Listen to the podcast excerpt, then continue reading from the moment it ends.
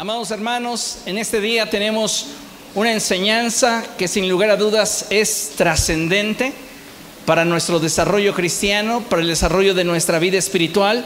Y le he puesto por título Un hermoso regalo. Diga conmigo, un hermoso regalo. Una vez más, un hermoso regalo. ¿A cuántos de nosotros nos gusta recibir regalos? A ver, levante su mano. ¿Le gusta recibir regalos? Yo creo que, salvo en algunas excepciones, a la mayoría de nosotros nos gusta recibir regalos.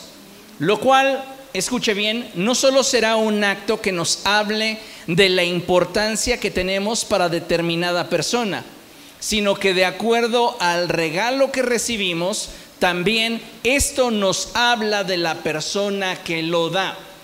Cuando recibimos un regalo, no solamente, reitero, el regalo nos dice qué tan importantes somos para la persona que nos lo da, sino que también ese regalo habla acerca de la persona que nos lo da. Ahora bien, considero que un regalo es bien recibido cuando éste se aprovecha, se usa, se disfruta. Si yo recibo un regalo y simplemente no lo uso, lo aprovecho o disfruto, entonces no solo no estoy valorando lo que se me dio, sino que principalmente me estoy negando un grado de bendición que se me ha concedido. Usted lo va a ir entendiendo conforme vayamos desarrollando la enseñanza en este día. En la vida, todos en algún momento experimentamos la bendición que nos resulta el saber que hay quienes tienen buenos deseos e intenciones para nosotros. Sin embargo, es importante y necesario que aprendamos a disfrutar y aprovechar de aquello que por gracia nos es concedido. Hablando de Dios y su relación con el hombre, Dios, amados hermanos, siempre ha manifestado su deseo de que el hombre disfrute de su existencia. Dios quiere que seas feliz, Dios quiere que seas pleno, Dios quiere que tengas gozo y que aún en medio de la adversidad tú puedas disfrutar de esa gracia y ese favor que Dios te ha mostrado. Entonces es bien importante que nosotros sepamos que dentro de todas las manifestaciones de gracia y favor de Dios para con nosotros, él nos ha dado muchísimos regalos. Pero uno de los regalos más hermosos que Dios nos ha concedido es el de la capacidad de elegir. Dios te ha dado un hermoso regalo y es el de la capacidad de poder elegir. ¿Por qué? Porque esto nos habla de la libertad que Él nos da. Y mire lo que dice la escritura, Génesis capítulo 2. Vamos a leer el verso 8 y el verso 9 y de allí vamos a brincar al verso 16 y el verso 17. Génesis capítulo 2, a partir del verso 8 dice la palabra del Señor así. Dios el Señor plantó un jardín al oriente del Edén y allí puso al hombre que había formado. Dios el Señor hizo que creciera toda clase de árboles hermosos, los cuales, los cuales daban frutos buenos y apetecibles. En medio del jardín hizo crecer el árbol de la vida y también el árbol del conocimiento del bien y del mal. Verso 16. Y le dijo al hombre, puedes comer de todos los árboles del jardín pero del árbol del conocimiento del bien y del mal no deberás comer. El día que de él comas, ciertamente morirás. La palabra de Dios nos está mostrando que Dios crea al hombre y lo pone en el huerto del Edén. Y en el huerto del Edén pareciera que premeditadamente Dios en su sabiduría, sabiendo lo que el hombre habría de elegir, coloca delante de él el árbol de la vida y el árbol de la ciencia del bien y del mal. ¿Por qué hace Dios esto? ¿Por qué si Dios sabía que el hombre iba a terminar escogiendo el árbol de la ciencia del bien y del mal, se lo pone enfrente? Mejor no le hubiera dado la opción. Le hubiera puesto solo el árbol de la vida y todos felices continuaríamos viviendo en el paraíso. Pero ¿sabe por qué Dios lo hizo? Porque Dios quería que el hombre de forma voluntaria decidiera obedecerle. Sin opciones somos esclavos. Y el hecho de que Dios hubiese puesto junto al árbol de la vida, el árbol de la sentencia de muerte para el hombre, es una opción. Y si tú tienes opciones, tienes libertad de elección. Así que Dios desde que forma al hombre le da un regalo muy hermoso y es la capacidad de elegir. Eso es maravilloso. Ahora, la pregunta obligada es, ¿estamos sabiendo elegir? Aquello que puede edificar nuestra vida, aquello que puede llevarnos hacia un mayor crecimiento, aquello que puede darnos estabilidad. ¿O estamos optando por aquello que nos da inestabilidad, aquello que nos provoca dolor y aquello que nos hace sentir miserables? ¿Cómo estás eligiendo tú? Pregúntale a la persona que tienes a tu lado, ¿cómo has estado eligiendo últimamente?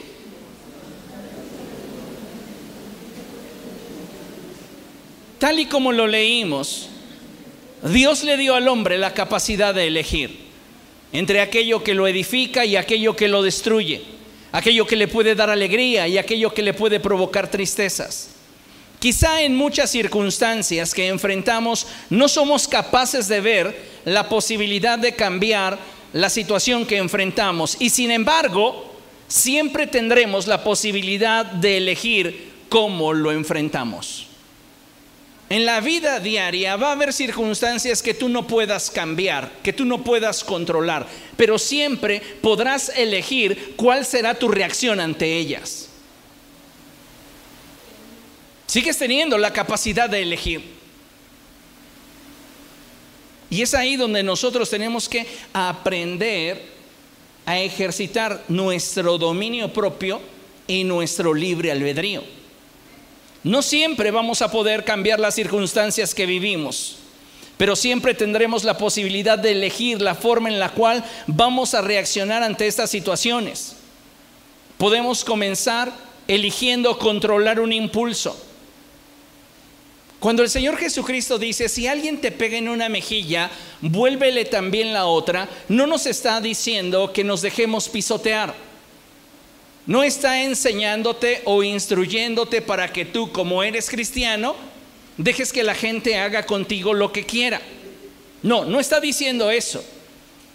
Cuando Él te dice, si alguien te golpea en una mejilla, vuélvele también la otra, lo que Él está comunicándonos es que debemos aprender a desarrollar un dominio sobre nuestros impulsos.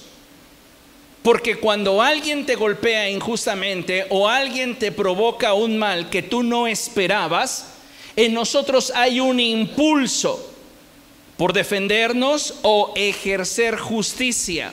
Sin embargo, cuando nosotros nos movemos de acuerdo a un impulso, por lo general emocional, el que es víctima termina convirtiéndose en victimario. ¿Por qué? Porque lo que haces por razón del impulso y la inercia de la circunstancia que estás viviendo te lleva a actuar de una forma desproporcionada al mal que aparentemente estás recibiendo. Y por esta razón es que creo que en medio de toda circunstancia, aun cuando la situación no la podamos cambiar, sí podemos controlar, sí podemos decidir la forma en la cual vamos a administrar el momento. Puedes elegir no actuar de forma impulsiva. Puedes elegir direccionar un pensamiento.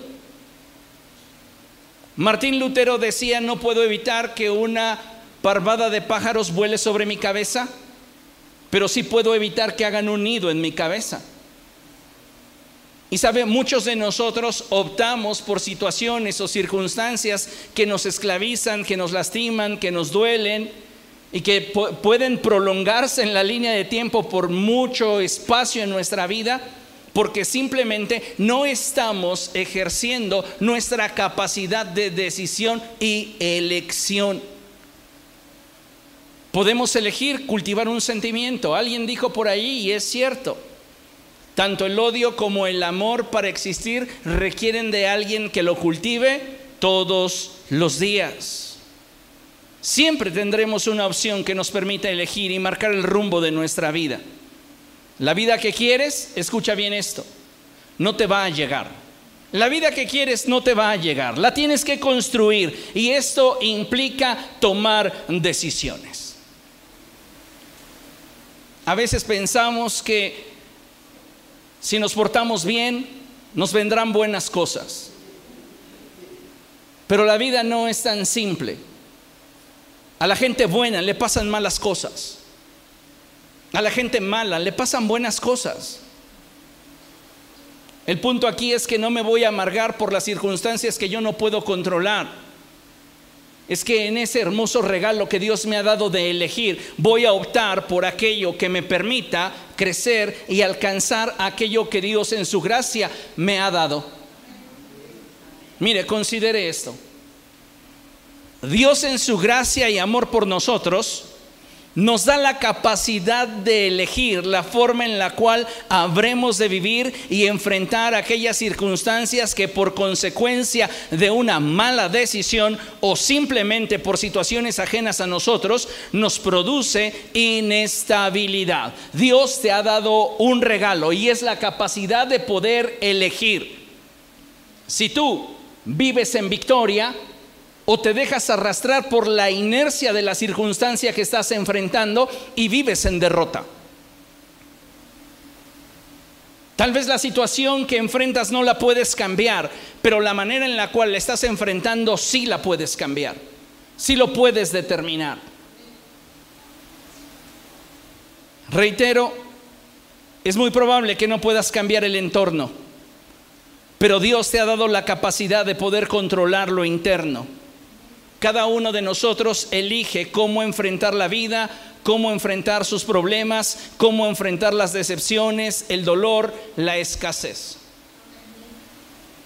Y todo esto tiene que ver con la forma en la cual decidas elegir el pensamiento gobernante en tu mente. ¿Por qué? Porque ese pensamiento gobernante te va a llevar a interpretar las circunstancias de una forma específica. Si tu pensamiento gobernante es un pensamiento que se inclina hacia la melancolía, hacia el dolor, hacia la decepción, así vas a interpretar el entorno. Si el pensamiento gobernante es un pensamiento que te inclina hacia una nueva oportunidad, hacia un nuevo horizonte, así vas a interpretar el entorno. Necesitamos entonces comenzar a gobernar sobre nuestros pensamientos y permitirle a Dios el que Él moldee nuestra manera de pensar, la haga más a la manera de Cristo para que en medio de toda circunstancia usted y yo podamos optar por la ruta que nos permita vivir en victoria. No estoy diciendo que al tener un pensamiento correcto, automáticamente tu circunstancia cambie.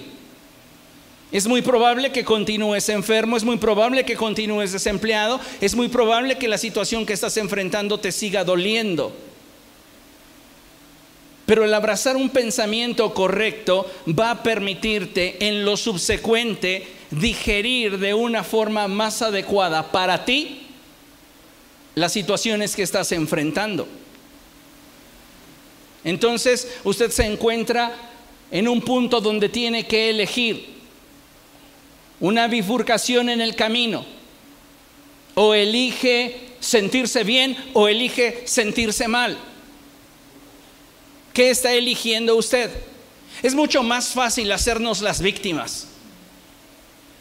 Es que a mí me hicieron. Es que a mí me lastimaron, es que a mí me decepcionaron. Eso es mucho más fácil. Y hay a quienes les funciona abrazar su papel de víctima. Pero, ¿será lo mejor para ti? ¿Realmente el mantenerte en ese punto te está permitiendo crecer? ¿Te está permitiendo avanzar? ¿Te está permitiendo desarrollarte?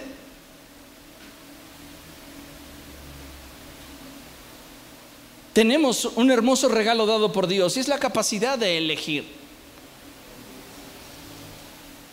A ver, pero ¿cómo voy a elegir en medio de una situación que para mí es dolorosa, para mí es difícil, para mí es triste? No puedes controlar la situación, pero puedes controlar el pensamiento que surge de la situación. Y si modificas el pensamiento, vas a tener mayor claridad para incluso poderle proveer al problema de una solución.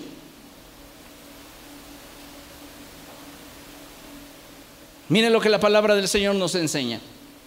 En la segunda epístola a Timoteo, en el capítulo 1, verso 7, en la traducción Palabra de Dios para todos, la palabra de Dios nos enseña lo siguiente y dice, porque el Espíritu que Dios nos ha dado no nos hace cobardes.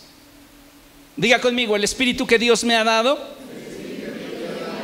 no me hace un cobarde. No me hace un cobarde sino que Él es para nosotros fuente de poder, amor y buen juicio. El Espíritu de Dios en ti no te hace un cobarde, el Espíritu de Dios en ti te capacita. ¿Para qué? Para poder enfrentar la adversidad, para poder mantener en tu vida la estabilidad que necesitas a través del amor de Dios en ti y te da la capacidad de elegir sabiamente. Ahora te pregunto, ¿estás eligiendo sabiamente? ¿Estás teniendo estabilidad en tus emociones? ¿Estás teniendo la fuerza para poder avanzar en medio de la adversidad que en el día a día pudieras enfrentar? La palabra de Dios para todos traduce de la siguiente manera y dice, porque el Espíritu que Dios nos ha dado no nos hace cobardes. La NBI traduce porque Dios no nos ha dado un espíritu de timidez. La Reina Valera versión 60 dice porque Dios no nos ha dado un espíritu de cobardía. La nueva traducción viviente traduce porque Dios no nos ha dado un espíritu de temor y timidez. Note cómo la escritura enfatiza cómo el hecho de que tú no tengas claridad en aquello que deseas elegir produce en tu vida titubeos e inestabilidad. Genera en tu interior temores, frustraciones, angustias que no proceden de Dios. Ahora, tú vas a construir tu vida con las piezas que la vida te dé o con las piezas que Dios te da. ¿Cómo vas a construir tu vida? Porque la vida a muchos de nosotros nos ha dado piezas que no ayudan mucho. Pero Dios nos ha dado en su gracia la capacidad de poder elegir. Es interesante, amados hermanos, cómo el apóstol Pablo quiere que nuestra atención se enfoque por un momento en lo que el Espíritu de Dios no produce en nosotros. Él quiere que entiendas que el Espíritu que Dios nos ha dado no es un Espíritu que nos esté haciendo titubear ante las circunstancias que en la vida enfrentamos. El espíritu que Dios nos ha dado es un espíritu que nos va a dar poder, nos va a dar plenitud, nos va a dar la capacidad de elegir sabiamente. ¿Por qué? Porque Dios quiere que usted y yo podamos vivir en plenitud y victoria. ¿Cuántos de nosotros no hemos enfrentado en algún momento una pérdida dolorosa? y decimos, la vida se me fue en esa pérdida o gran parte de mi vida se me fue en ello. A veces no tenemos una respuesta, a veces no tenemos un porqué. Y cada uno de nosotros vive sus duelos de acuerdo a sus propios tiempos, de acuerdo a la manera en la cual o la madurez que tiene para poder digerir las realidades que enfrenta. Hay personas que pueden experimentar duelos de una década, dos o más décadas. Y cada vez que recuerdan el suceso que les produjo dolor, su alma se colapsa. ¿Por qué? Porque ellos han decidido permanecer en ese punto. El que algo nos duela, el que algo nos lastime, no lo podemos controlar. Pero la forma en la cual nosotros enfrentamos la situación que nos duele, sí la podemos controlar. Y no estoy diciendo con esto que olvides la situación que te provocó dolor o tristeza, porque no se puede olvidar, pero sí se puede superar. Y entonces lo tomas como una situación que en tu vida trajo crecimiento, en tu vida trajo desafío, y finalmente de ello obtienes una enseñanza. Pero sabe, es mucho más fácil para muchas personas hoy día vivir arrastrando lo que les lastima, vivir arrastrando lo que les duele, en lugar de plantearse en sus mentes una forma distinta de ver las cosas. Voy a ponerle un ejemplo que quizá a usted le pudiera parecer demasiado duro o difícil. ¿Cómo podríamos digerir la pérdida de un ser querido? Es una de las cosas más difíciles en la vida. Pierdes un cónyuge, pierdes un padre, pierdes un hijo, pierdes un hermano. Esta es una situación muy dura. ¿Cómo puedo digerir esta situación para que yo pueda continuar con mi vida y pueda tener ese punto de quiebre en mi vida como una referencia que me da la oportunidad de emprender una nueva etapa en mi desarrollo personal.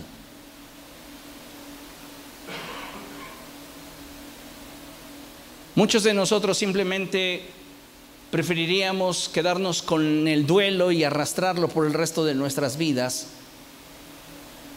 porque la gran mayoría de nosotros, hablando en términos de la pérdida de un ser querido, humanamente somos egoístas. Imagínese usted que tiene un ser querido en terapia intensiva y los médicos le han dicho, no hay posibilidad de que tenga una buena vida. Lo estamos sosteniendo con aparatos, tiene respiradores, máquinas. Usted debe decidir, ¿le desconectamos o continuamos? Continúen, doctor, hagan todo lo que puedan. Ya le expliqué, no hay punto de retorno. Está sufriendo si no fuese por los medicamentos que le estamos introduciendo. Difícilmente soltamos, porque queremos que las cosas sean como queremos, cuando queremos. ¿Y por qué no mejor armarnos de un pensamiento que nos permita entender que esa persona cumplió con su propósito en nuestra vida. Esa persona cumplió con su ciclo en mi vida. Y hoy ya tiene nuevas oportunidades. Hoy esa persona, en el caso de un deceso, ya alcanzó algo que yo todavía no alcanzo. En el caso de una pérdida afectiva, sucede lo mismo. Esa persona tiene nuevas oportunidades, tiene nuevos horizontes.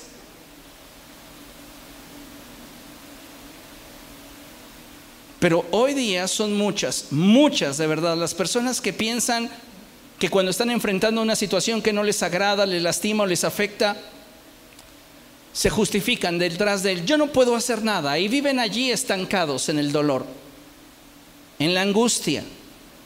Algunas personas se conforman y esperan a que el tiempo haga lo que ellos no son capaces de hacer. Si tú no lo haces, el tiempo no lo va a hacer. El tiempo no lo va a hacer por ti. Algunos de nosotros creemos, bueno, pues con el paso del tiempo las cosas se irán aclarando. No, las tienes que dejar claras tú. Lo que tú no hagas, el tiempo no lo va a hacer. Hay quienes más se van a resignar a vivir arrastrando estas situaciones. Pero debemos entender que Dios nos ha dado un hermoso regalo y ese hermoso regalo es el de poder elegir. Vea lo que dice la escritura en Romanos capítulo 12, verso 2. Romanos capítulo 12.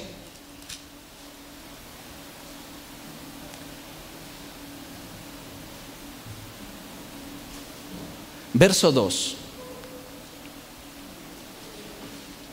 Y dice la palabra del Señor así, no se amolden al mundo actual, sino sean transformados mediante la renovación de su mente. Así podrán comprobar cuál es la voluntad de Dios buena, agradable y perfecta. El profeta Jeremías dice, porque yo sé muy bien los pensamientos que tengo acerca de ustedes. Son pensamientos de bien y no de mal. Entonces, ¿por qué me está yendo mal, Señor? Tú lo estás viendo mal.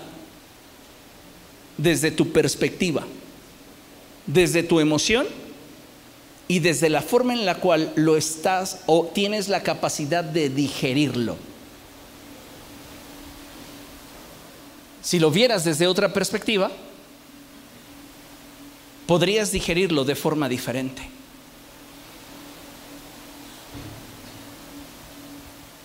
Por eso la escritura dice, no se amolden al mundo actual. En otras palabras, no te resignes a las situaciones injustas que la vida pudiera traerte. No digas, pues ni modo, así me tocó a mí, pues ahora le voy a hacer simplemente frente aguantando la situación que me duele. Dice, no, mejor cambia tu manera de pensar. Y al cambiar tu manera de pensar, puedo asegurarte que vas a descubrir en medio de esa misma crisis, en medio de esa misma circunstancia que te duele, la voluntad de Dios para ti. La cual es buena, es agradable y es perfecta. No siempre será cómoda, pero siempre buscará lo mejor para ti. Pero ¿qué tienes que hacer? Cambiar tu manera de pensar. Si en medio de una crisis no cambias tu manera de pensar, la crisis te va a arrastrar. Pero si en medio de esa crisis tú cambias tu manera de pensar, entonces créeme, en medio de esa crisis puedes descubrir algo muy bueno de Dios para ti.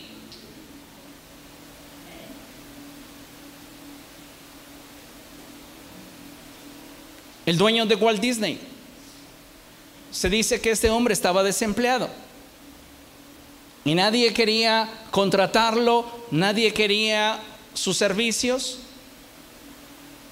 Y finalmente en esta situación de crisis, él cambió su manera de pensar, de ver la situación y produjo un emporio. Y así podríamos mencionar a muchas personas que en medio de la situación más adversa cambiaron su manera de pensar y pudieron descubrir algo bueno en medio del dolor. La situación no cambió, pero su manera de pensar sí.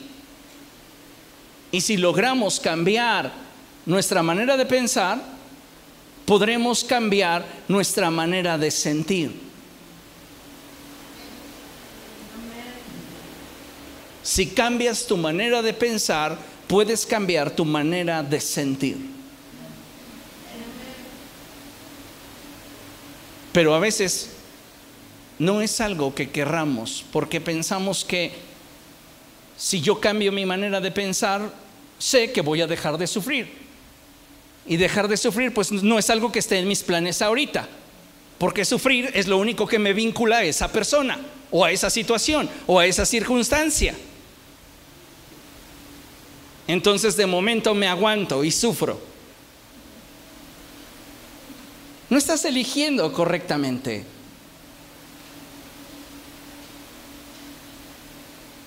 David está suplicándole a Dios y está postrado y lleva días ayunando. Y lleva diciéndole a Dios, por favor, ten misericordia de mi hijo. El hijo que engendró con Betsabé. Ese niño cae enfermo y finalmente muere. Y David está buscando desesperadamente que la mano de Dios se mueva en favor de aquello que él desea.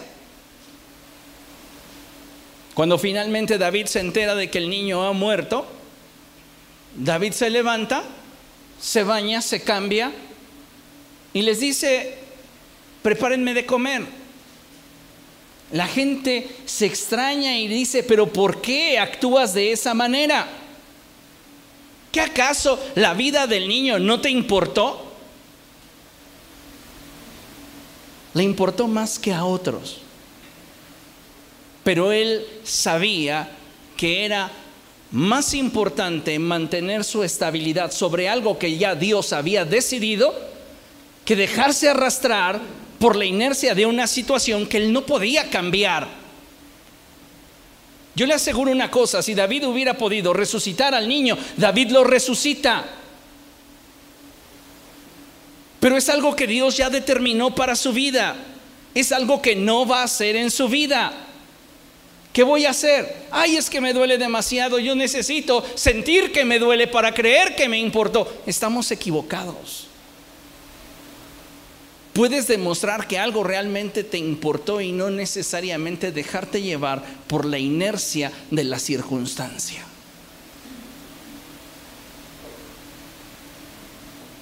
El niño está muerto.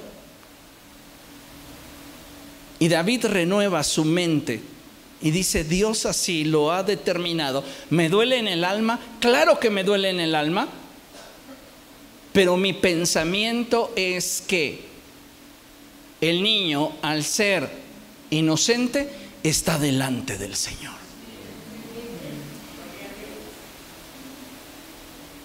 Eso seguramente le produjo consuelo.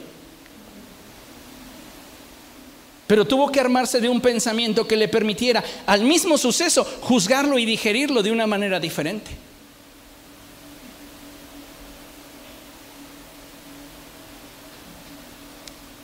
¿Cuántos han visto la película La vida es bella? Si usted no ha visto la película, se la recomiendo. La vida es bella, anótelo. Es una película muy hermosa. Habla de una familia judía que es llevada a campamentos de exterminio, a campos de exterminio, y el padre de familia ama tanto a su hijo y no quiere que su hijo comience a colapsar emocionalmente porque esta situación que están enfrentando es demasiado dura, que él le genera al niño una historia alterna en la que le dice que todos están compitiendo para obtener el premio mayor que será un tanque de guerra. Y hay situaciones bien crudas que se enfrentan en la película y que el padre le hace creer al niño que es parte del juego. ¿No le podrías contar lo mismo a tu yo interno? Te vas a ganar el premio. Esto es parte de... Sí, te duele, pero no te preocupes. Mira, es una oportunidad. Es más, no está mal que llores, llóralo. Pero después de eso, renueva tu pensamiento y enfócate en lo que tienes delante. Usted puede permitir que las situaciones le derriben o puede comenzar a construir en su mente una estructura tan fuerte que le permita resistir. Ahora, si la situación que estás enfrentando hoy en lo personal, familiar, laboral o económico no es lo que esperas o quieres, te pregunto, ¿Qué estás haciendo para que eso que deseas tener lo logres en un futuro próximo? De duelo no lo vas a lograr. Con un ánimo decaído no lo vas a lograr. Con una actitud de derrota no lo vas a lograr. Cuando nosotros tenemos esta forma de pensamiento, nos estamos amoldando a la circunstancia. Y con ello estamos renunciando a lo que consideramos que realmente merecemos y que Dios en su gracia nos podría conceder.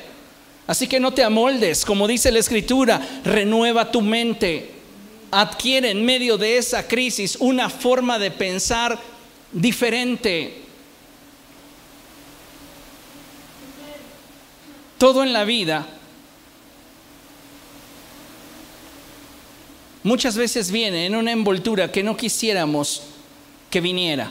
Todos sabremos de enfrentar situaciones que en su momento nos duelan y quizás su efecto sobre nuestra vida no sea tan fácil de superar. Pero si comenzamos a enfocarnos en lo que queremos alcanzar, dirigiremos nuestros pensamientos en la ruta alterna que nos permita comenzar a visualizar lo que necesitamos cambiar para llegar a donde queremos. Por ejemplo,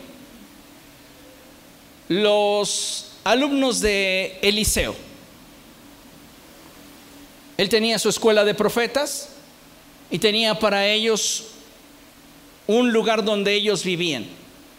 Y comenzaron a ser tantos que ese lugar les resultó demasiado pequeño. Ellos podrían seguir viviendo con la incomodidad de tener que dormirse cuatro en una litera. O cambiar su manera de pensar. Y entonces ellos renuevan su manera de pensar, surge una idea en medio de esa crisis y le dicen a Eliseo, creemos que lo mejor es ampliar el lugar donde vivimos. Si ellos no hubieran atravesado por esa crisis, esa idea jamás se hubiera atravesado por su cabeza. Si hay algo que puede mantenerte estancado, es tu conformismo, a lo cómodo, a lo bueno, a lo provechoso o a la adversidad. Te va a mantener en el mismo lugar. ¿Qué tienes que hacer? Renovar tu manera de pensar, mayormente si lo que estás enfrentando pudiera estar obstaculizando tu avance. Entonces necesitamos recapitular y darnos cuenta que el espíritu que Dios nos ha dado no nos hace cobardes. El espíritu que Dios nos ha dado nos lo dio como una fuente de poder, de amor y de buen juicio. Es Dios dirigiendo nuestros pasos. ¿Alguna vez en medio de alguna situación difícil, dura para ti, le has preguntado a Dios qué hacer? Ahora, ¿te has esperado a que Dios te responda o actuamos como Saúl en el impulso? ¿Qué sucede con Saúl? Saúl está esperando a que llegue el profeta Samuel. Y él está preguntando a Dios, ¿Qué debo de hacer? El ejército se me está yendo en desbandada. La gente me está desertando. Dios, ¿qué debo de hacer? Y Dios no le responde. Dios quiere que espere a Samuel. Pero la inercia de la circunstancia presiona tanto sobre Saúl que él no es capaz de ver en medio de la crisis una oportunidad que Dios tiene para él y entonces se precipita, ofrece un sacrificio que él no está facultado para ofrecer y Dios determina desecharlo. Tan es así que el profeta Samuel le dice, locamente has hecho. Actuaste por impulso. Y en lugar de cosechar algo que pudiera beneficiarte, te privaste de ello. Mire, Muchos de nuestros estados autodestructivos, estos comienzan en nuestros pensamientos, se alojan en nuestro corazón y se manifiestan a través de nuestras acciones. Son estados autodestructivos. Muchos de nuestros estados autodestructivos se deben principalmente a que no hemos tomado la decisión que nos permite retomar el control de nuestra vida. Te estás dejando arrastrar por la circunstancia. Tú no tienes el control. Y una clave para que puedas avanzar en medio de la crisis es que retomes el control. Si no puedes cambiar la circunstancia, controla lo que estás pensando en medio de la circunstancia. A veces nuestra mente va a parecer ese potro salvaje, pero tenemos la capacidad de controlarlo porque Dios nos ha dado esa capacidad, Dios nos ha dado ese regalo de poder elegir.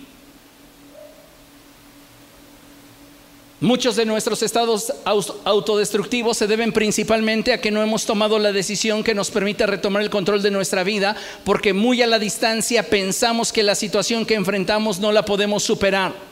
Lo que también, escucha, si tú no renuevas tu mente en esta crisis que estás enfrentando, ¿qué va a provocar? Que la inestabilidad o el dolor en tu vida se prolonguen.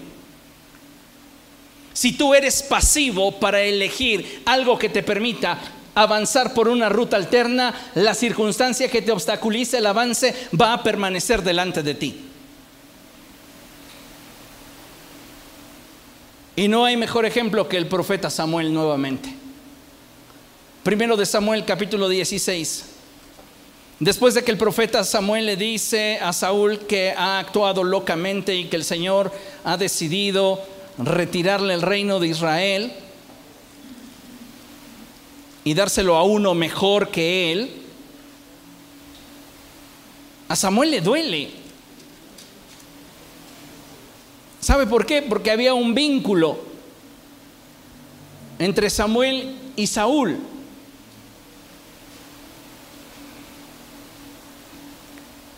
Y Samuel prolonga en la línea del tiempo su duelo por Saúl. Hasta el punto en el cual Dios le tiene que decir, oye, ya, ¿qué onda contigo? O sea, humano es que te duela, pero ya lo que tú estás haciendo, ya no te queda. Porque aunque no puedes cambiar el hecho de que yo deseché a Saúl de mi presencia y elegí a David para colocarlo en su lugar, si tienes la capacidad para renovar tu mente y prepararte para aquellas cosas que yo tengo para ti.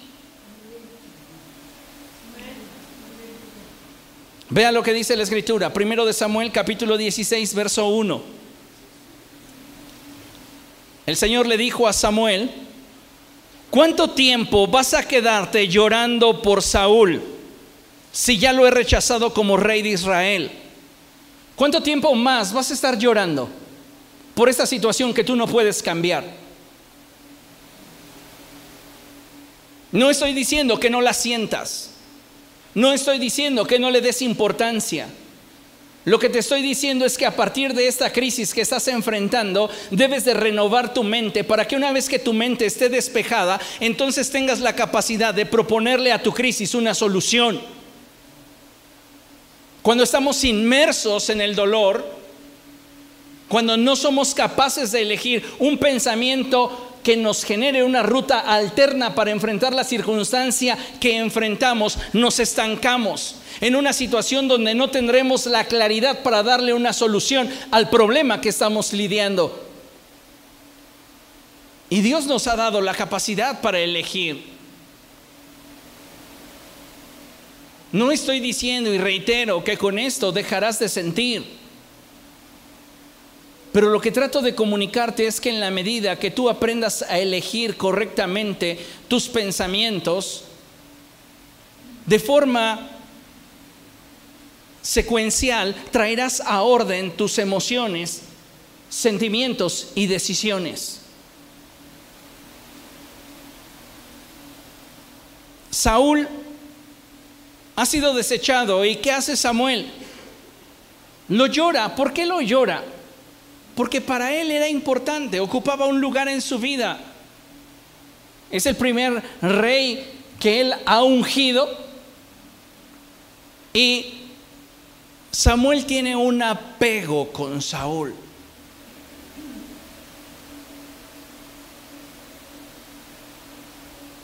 Dicen muchos por allí que la raíz del dolor es el apego.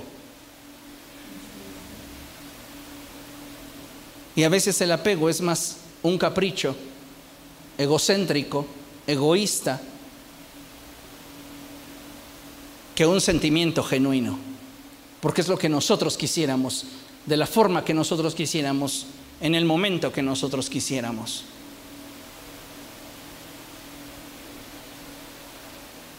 Samuel está viviendo su duelo y Dios se lo permite por un tiempo.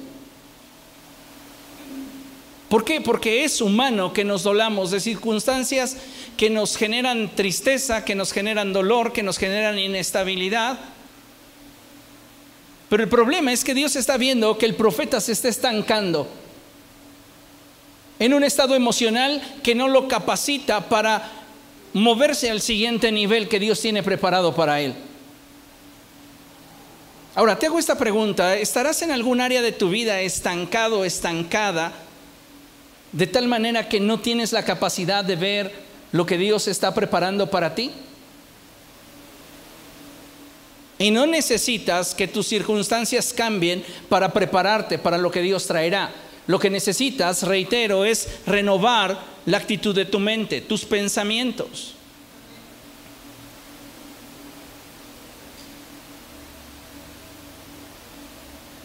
Ahí tenemos al profeta Samuel llorando.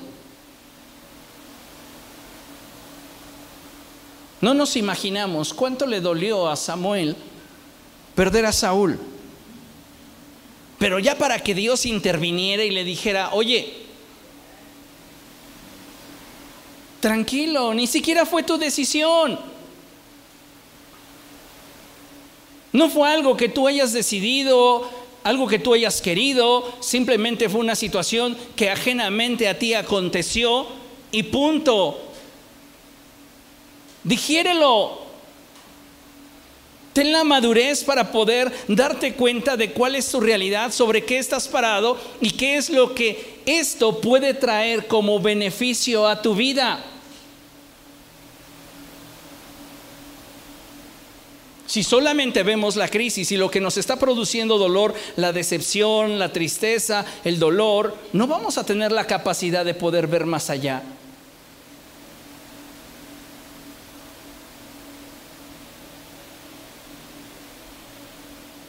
Si fuéramos integrantes de dos equipos de fútbol. Y ahorita vamos a decir, a ver, aquí en la congregación vamos a armar dos equipos de fútbol. Y voy a nombrar dos capitanes. De un lado vamos a tener a nuestro hermano Miguel Ángel, él va a ser el capitán del equipo A. Y de este lado vamos a poner a nuestro hermano Carlos Ochoa, él va a ser el capitán del equipo B. Y ustedes empiecen a elegir. Qué padre por los que primero están siendo elegidos, ¿verdad? ¡Eh, ya tengo equipo! ¡Eh, ya tengo equipo! Pero qué triste por los que comencemos a quedarnos al final. Entre ellos pueden decir, no, el pastor tiene dos hernias y sus rodillas no la arman. No, no, velo dejando allí al final.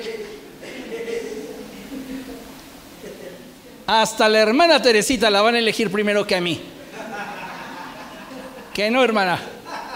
Gloria a Dios. Yo puedo tomar la actitud de decir, ninguno de los dos equipos me eligió, me siento rechazado, siento que no tengo valor, siento que nunca alcanzaré mi destino, o verlo de otra manera y decir, ay, qué buena onda, tengo la oportunidad de hacer otras cosas que no me impliquen irritar mis hernias ni lastimar mis cartílagos.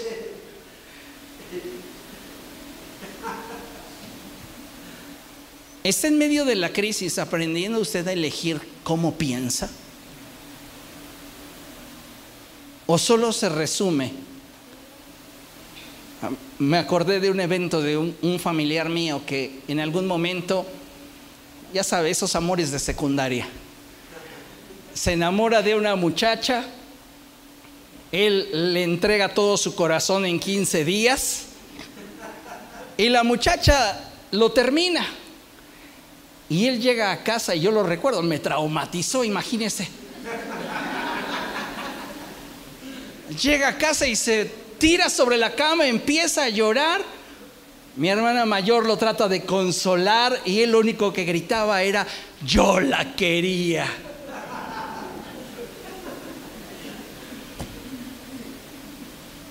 Hoy 50 años después usted le puede preguntar y hasta se va a reír. Pero en ese momento, en su crisis, él sentía que no había salida, él sentía que no había un motivo por el cual vivir al siguiente día. ¿Dónde estaba el problema? No en que lo habían bateado, El problema estaba en la forma en la cual él estaba digiriendo el momento. El pensamiento gobernante en la circunstancia. Yo recuerdo una ocasión que la pastora tenía su trabajo y de esta manera bien elegante la despidieron. Hermana, queremos decirle a usted una buena noticia. Ah, sí, díganme, ella pensaba, me van a aumentar el sueldo. Queremos decirle que a partir del día de hoy usted va a tener más tiempo los días sábados para usted. ¿Mm? Sí, está despedida. ¿Cómo digerimos ¿Con qué pensamiento lo que nos pasa? Sí me duele, claro que me duele. ¿Por qué? Porque de alguna manera estaba implicado, porque de alguna manera estaba involucrado. Y porque yo no te veo llorar, ni destrozarte, ni rasgarte los vestidos. Porque el pensamiento gobernante me permite visualizar y digerir el entorno por encima de lo que yo estoy sintiendo. Si yo me hago preso de mis emociones, yo no hubiera venido hoy a predicar.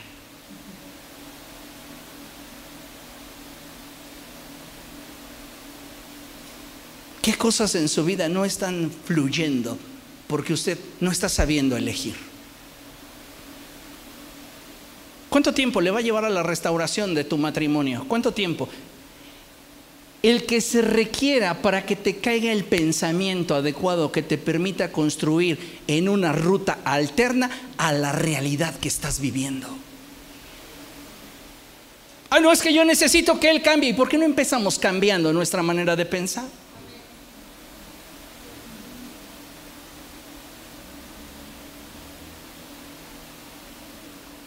Es que yo necesito que esto o aquello acontezca. Todo empieza como un pensamiento.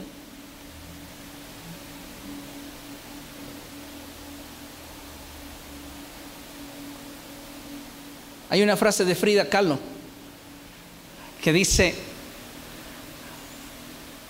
aún aquellas cosas más horribles tienen belleza en sí mismas. ¿Dónde le ves la belleza? Si usted me pregunta a mí cuál es la raza de bulldog más bonita del mundo, yo le voy a responder el bulldog inglés. ¿Por qué? Porque su fealdad es su mayor virtud.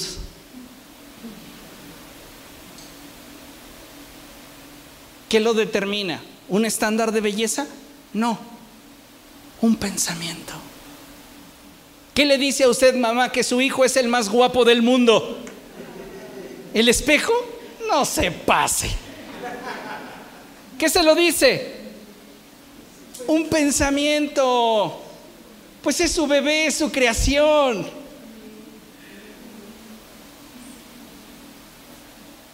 ¿No podría usted también pensar en medio de las crisis y las dificultades? Que eso doloroso le va a servir para algo?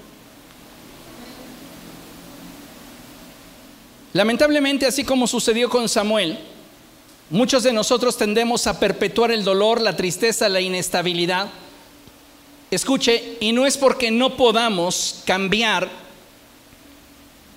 ese sentimiento, sino porque es tan grande el apego que sentimos en ocasiones con el dolor y la decepción que es lo único que continúa ligándonos a esa situación que nos limita. A veces el único vínculo es lo que te duele.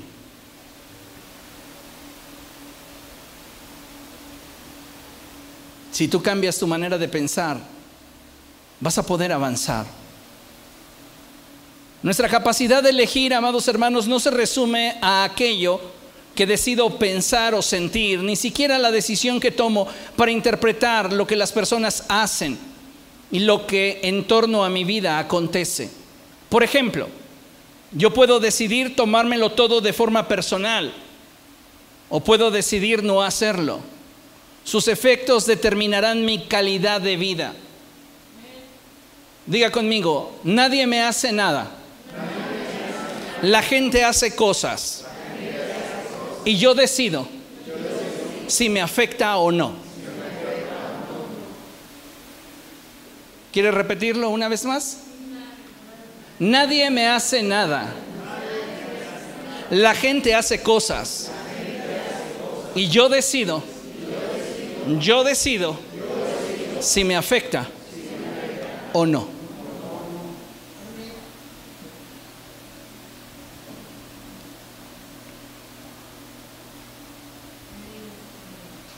Necesitamos entender que la calidad de nuestros pensamientos influirán en la calidad de nuestra vida.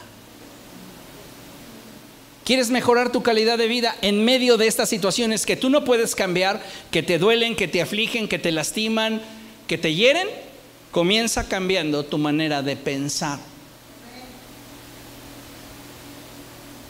Si cambias tu manera de pensar, tu manera de sentir va a cambiar. ¿Por qué? Porque la interpretación que le des a las circunstancias que te acontecen será diferente. ¿Por qué? Porque lo estás viendo desde otra perspectiva.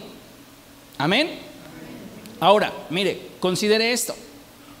Tú tienes el poder de darte una mejor calidad de vida. Tú lo puedes hacer. ¿Qué necesitas?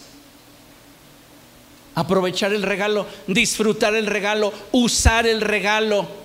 ¿Cuál es el regalo que Dios nos dio? El de, poder decidir, la capacidad de decisión. Dios pone a Adán al interior del huerto del Edén, le regala el árbol de la vida y le regala el árbol de la ciencia del bien y del mal. Pero le dice, el día que decidas por el árbol de la ciencia del bien y del mal, de cierto, morirás.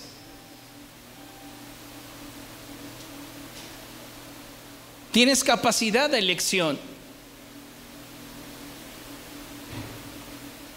Dice Eclesiastés que dedicarle canciones al corazón adolorido es como echarle vinagre a una herida. Usted anda tristeando. ¿Y qué canciones pone? Las que le lleguen.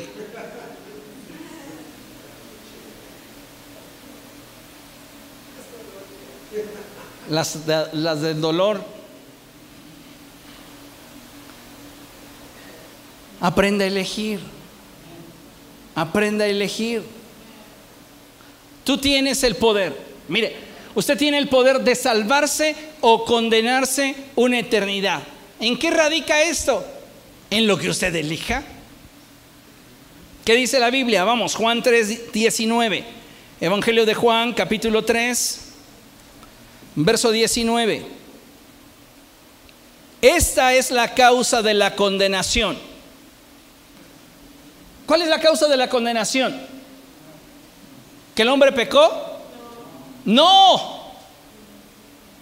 No es la causa de la condenación que el hombre haya pecado. ¿Por qué? Porque para esa situación, para ese problema, Dios dio una solución. Cristo. ¿Cuál es entonces la causa de la condenación? Que el hombre cuando eligió no eligió a Cristo.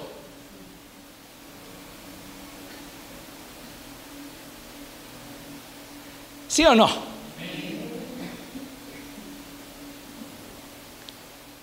Lo leemos entonces. Verso 19. Esta es la causa de la condenación, que la luz vino al mundo, pero la humanidad prefirió las tinieblas a la luz porque sus hechos eran perversos. Su mente ya se había amoldado. Ellos ya se habían adaptado a las circunstancias que en el día a día vivían. Y al no tener una renovación en cuanto a su manera de pensar, la oferta que el cielo les brindaba no les pareció grata rechazaron lo que el cielo les brindaba y se aferraron a lo que las circunstancias les brindaban.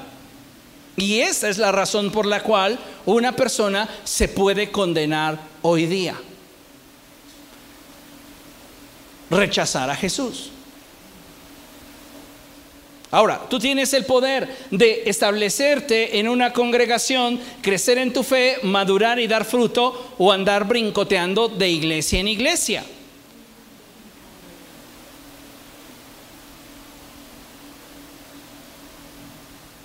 ¿Qué vamos a decidir? ¿Qué vamos a elegir? Pues yo le diría, establezcase en una congregación, crezca en su fe, madure y dé fruto.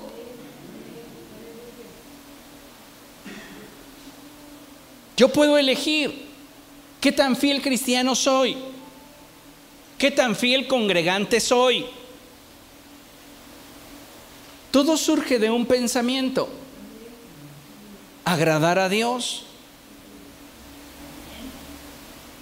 Tú tienes el poder para perdonar a quienes te han ofendido, traicionado y ser libre.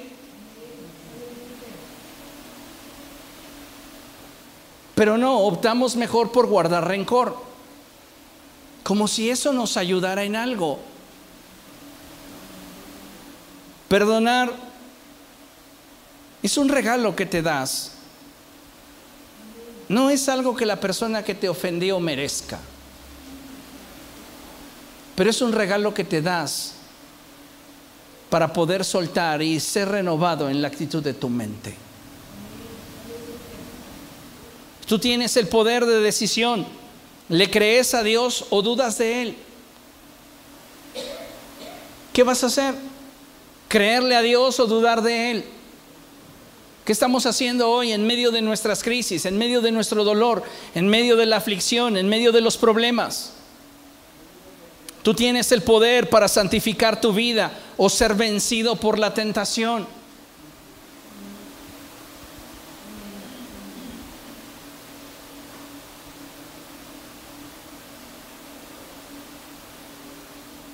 Tienes la capacidad de elegir. Si te vas el fin de semana con tus amigos a tomarte tus cervezas o tus cubas, o ser congruente con la fe que profesas.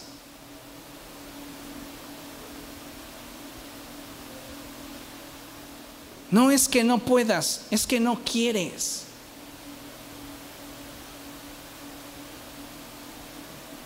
Dicen por ahí que uno está con quien quiere estar.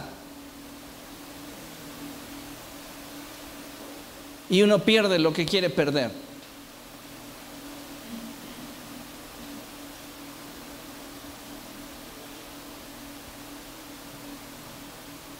Y yo creo que una de las decisiones más importantes que cada uno de nosotros puede tomar es la de ser feliz o amargarnos la vida. Tú no necesitas que nada en tu vida, hablando en términos de cosas que no controlas, cambie para ser feliz.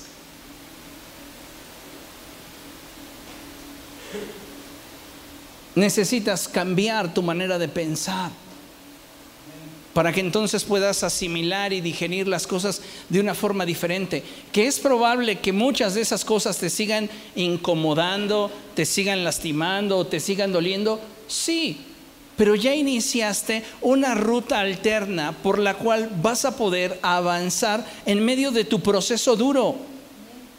Ahora, no por el hecho de que hoy comencemos a ver las cosas de una manera diferente o abrazar un pensamiento distinto, significa que vamos a ser felices de forma inmediata.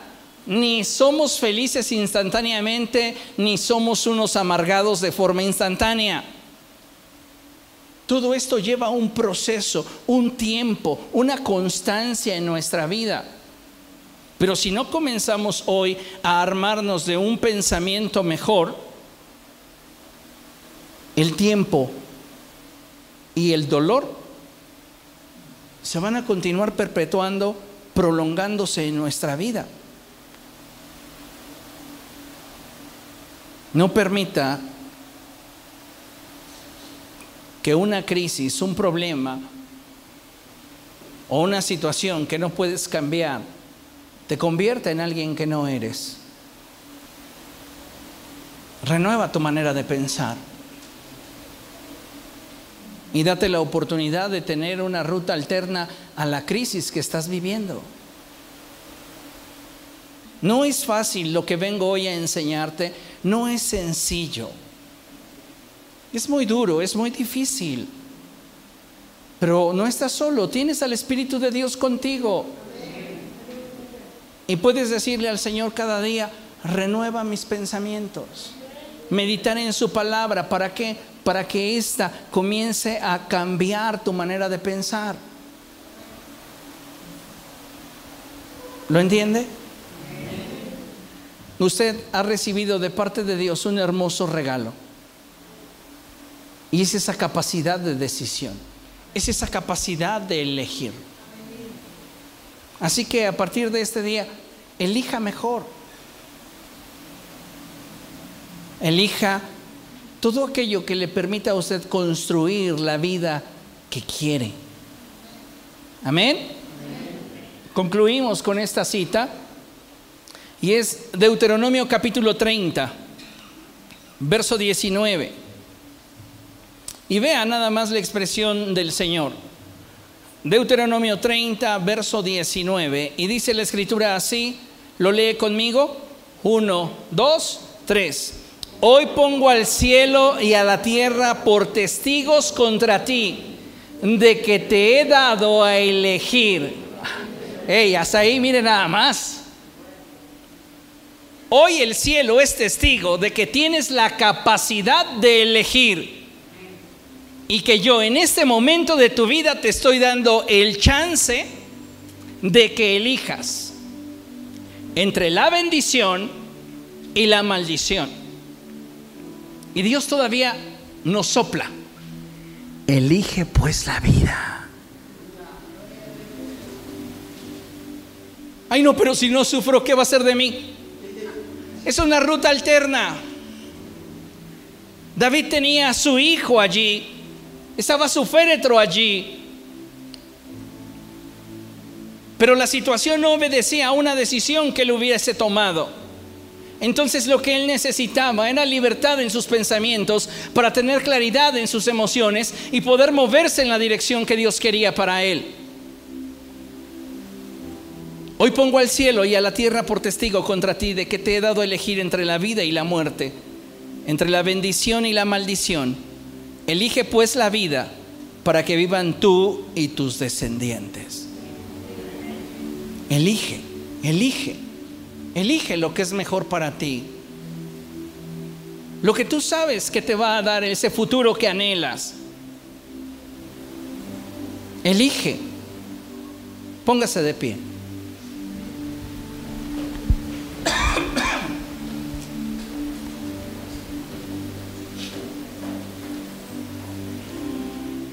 Vamos a orar. No sé cuál sea la situación que usted está enfrentando de manera personal, pero lo que sí sé es que puede elegir una manera más eficaz, más eficiente de enfrentar lo que usted está viviendo. Padre, en el nombre de Jesús nos presentamos delante de ti. Y hoy reconocemos, Dios, que en muchas ocasiones no hemos sabido elegir aquello que pudiera permitirnos conocerte de una forma más profunda, más real, más íntima. Muchos de nosotros nos hemos ensimismado en nuestros problemas en aquello que nos duele, en aquello que nos lastima, en aquellas circunstancias que no podemos controlar. Pero hoy te pedimos, Señor, en el nombre de Jesús, haz misericordia con nosotros y danos la oportunidad de comenzar a elegir de forma más sabia Permítenos tener claridad en nuestros pensamientos y en nuestras emociones. A fin, Señor, de que en medio de las crisis y los problemas tengamos nuestra mente despejada para poder digerir la circunstancia desde una perspectiva más amplia. No permitas, Señor, que nos dejemos arrastrar por la inercia del momento, ni por las emociones que en un instante se desbordan. Enséñanos a ser sobrios, prudentes, sabios. Guíanos, Espíritu Santo. Guíanos, Espíritu de Dios. Atiende a nuestra oración. Y permítenos hoy, Señor, poder en medio de nuestras crisis, en medio de nuestro dolor, en medio de nuestras pérdidas, comenzar a digerir las situaciones para las cuales no tenemos respuestas y que no podemos controlar de una mejor manera. Ayúdanos, sosténnos fortalécenos. Porque hoy reconocemos que el Espíritu que tú nos has dado es para nosotros fuente de poder, amor y buen juicio. Ayúdanos. Ayúdanos. Si usted tiene dudas sobre decisiones que debe de tomar, levante su mano y dígale al Espíritu Santo, guíame, guíame.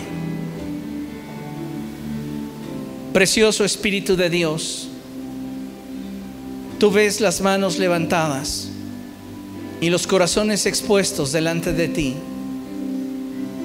Te suplicamos, Señor, guíanos, guíanos. Precioso Dios, sé tú quien sea glorificado. Nos presentamos delante de ti y hoy te pedimos, dirígenos en el poderoso nombre de Jesús. Amén y amén. Aleluya. Dios es bueno, amados hermanos, y Él te va a guiar. Dios te va a dirigir y te va a mostrar aquello que Él quiere que tú realices. Amén. Aleluya. Denle un fuerte aplauso al Señor, que Él es bueno, maravilloso.